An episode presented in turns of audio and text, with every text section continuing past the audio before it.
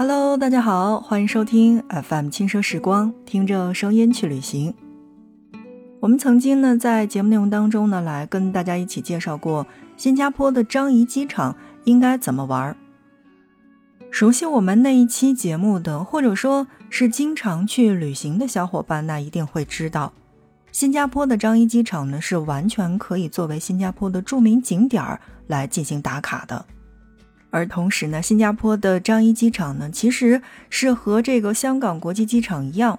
是被列为了全球十大比较舒适的这个机场来进行排名的。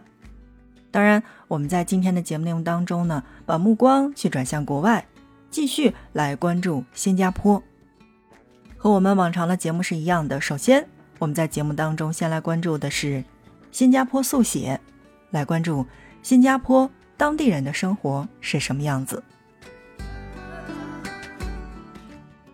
新加坡呢是地处东南亚，总面积仅有七百一十平方公里，是世界上最小的国家之一，被称为叫做一个小红点儿。尽管呢这个面积并不是很大，但是新加坡却凭着这个自由贸易经济以及高效的劳动力和优越的地理位置，成为了亚洲最富有的国家之一。新加坡的交通网络是非常发达的，前往每个景点也都非常的方便。城中的像什么博物馆啊，各种的景点呀、古迹呀，包括你想要逛到的购物中心和美食，真的，他们的距离是非常的近的。但我觉得，即便是依然非常的近，也还是需要去搭乘公共交通来进行出行的。新加坡被誉为狮城，其实是有一个传说的。那这个传说你知道吗？相传呢，苏门答腊的势利佛氏的王国的王子呢，来到了这样的一座岛上，看到了一头狮子，他认为这是一个好的兆头，所以在那个时候呢，这位王子呢就决定去建设这个地方，并给岛屿取了一个非常好听的名字，叫做新加坡拉。当然，在梵语当中呢，新加是狮子的意思，而坡拉指的就是城市，所以你看。在翻译成我们的中文的时候呢，它其实就是狮子的城市。新加坡呢是个非常适宜居住的地方。那如果你真的是去到了新加坡，就会发现它非常非常的干净，而且有着清新的空气，还有诱人的美食，包括精彩的夜生活。那如果你是可以去花三天的时间的话，真的是可以漫无目的的游荡在这座花园城市。享受一段属于自己的热带生活。我不知道啊，正在听节目的小伙伴当中有没有这个去过新加坡旅行的，或者说正在新加坡旅居的。但是呢，啊，我周围呢去完新加坡的小伙伴呢，统一给到我的这个一定的回复呢，都会说新加坡确实是一个非常非常棒的城市，因为呢，它不仅有现代化的设施，同样。它真的非常的干净，也非常的安逸，而且也非常的时尚。这对年轻人的这个旅行来说呢，我觉得应该是一大比较有吸引力的点。所以，接下来的时间当中，我们来一起关注到的是当地人的生活。新加坡人呢，与许多大城市的人们其实是一样的，对陌生的旅行者来说，应该并不算特别特别的热情。但是啊，大部分的新加坡人呢是生活比较淳朴，而且是比较单纯的，呃，也没有什么太大的心机。而旅行者应该去尊重当地人的这种法规，不要在公共场所去乱扔垃圾，也不要去公共场所抽烟。哎，抽烟这一点呀，我真的很想说一下，因为呢，我所在的城市是一个非常小的城市，那真的。在公众场合闻到烟味儿，而且是非常非常大的这个烟味儿呢，是一个经常性的表现。所以，呃，我不知道正在听节目的大家都是分布在呃我们国内的哪一些城市，但我还是要强调的是，那你既然出去旅行了嘛，你不仅代表的是你自己，出了国之后还代表的是你的国家。所以在公众场合的时候，尽量去避免吸烟。当然呢，这是一个题外话哈，我们来继续关注。哎，如果呢你在新加坡当地去问路的话，我觉得不要抱太大的希望。其实你有没有发现，在我们最近这几年当中呢，其实大家都有各种的这个 app，然后包括什么百度啊，包括高德啊，包括我们的现在北斗等等这些，我们都用的非常的熟悉。所以我觉得问路这个事情，嗯，就真的不要去抱太大希望，那你指望着自己的手机就好了。尤其是当你去询问一些中文路的路名的时候呢，我觉得尽量还是去使用英文地名，或者说就是你直接拿手机上面的这个地方给他看要比较好。另外的一点呢，是我们经常在做国外节目的时候来告诉大家哈，呃，新加坡呢是一个多种族的国家，每个种族的宗教和信仰其实都是有不同的。所以，尽量的去尊重你所去到的这个地方，他们的一些生活习惯以及他们所谓的这个宗教信仰，不要去随意的去评价别人的这个种族，有可能会触犯新加坡的法律。哎，这一点呢是要注意到的。你比如，在新加坡的马来人呢是信奉的伊斯兰教，所以在马来的餐厅，包括清真寺，请尊重这个伊斯兰教的一些习俗。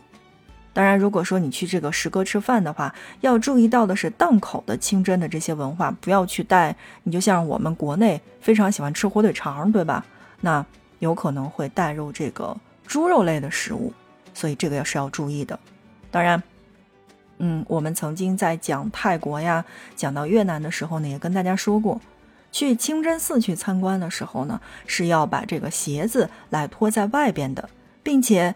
要去穿戴长袍和头巾，这个你要注意哈，因为有很多的我们在国外的这个寺院呢也说了，因为我们大家都知道，它其实是偏这个非常非常南的这个热带地区的。那嗯，年轻的小伙伴呢都喜欢穿什么？穿短裤、穿短裙，哎，就觉得拍照非常好看。但如果你真的是要去这些地方去参观的话，其实我还是建议你，呃，换到这个膝盖以下的这个服装，要更尊重当地人的这个生活以及习俗等等哈。那还有呢，就是新加坡人呢，呃，有一些这个印度教的这个寺庙是可以供大家来参观的。同样的，你要把鞋子去脱在外面。有些印度教的寺庙是不允许拍照的，呃，前边都会立到这个一些指示牌，所以一定要看清楚。好，正在收听到的是 FM 轻奢时光，听着声音去旅行。在今天的节目内容当中呢，我们来跟大家一起聊到的是关于新加坡旅行攻略的这一些啊小小的点。那么刚才呢是说到了当地人的生活，那。嗯，经常旅行的小伙伴一定会知道哈，新加坡的这个季节以及当地的一些节日。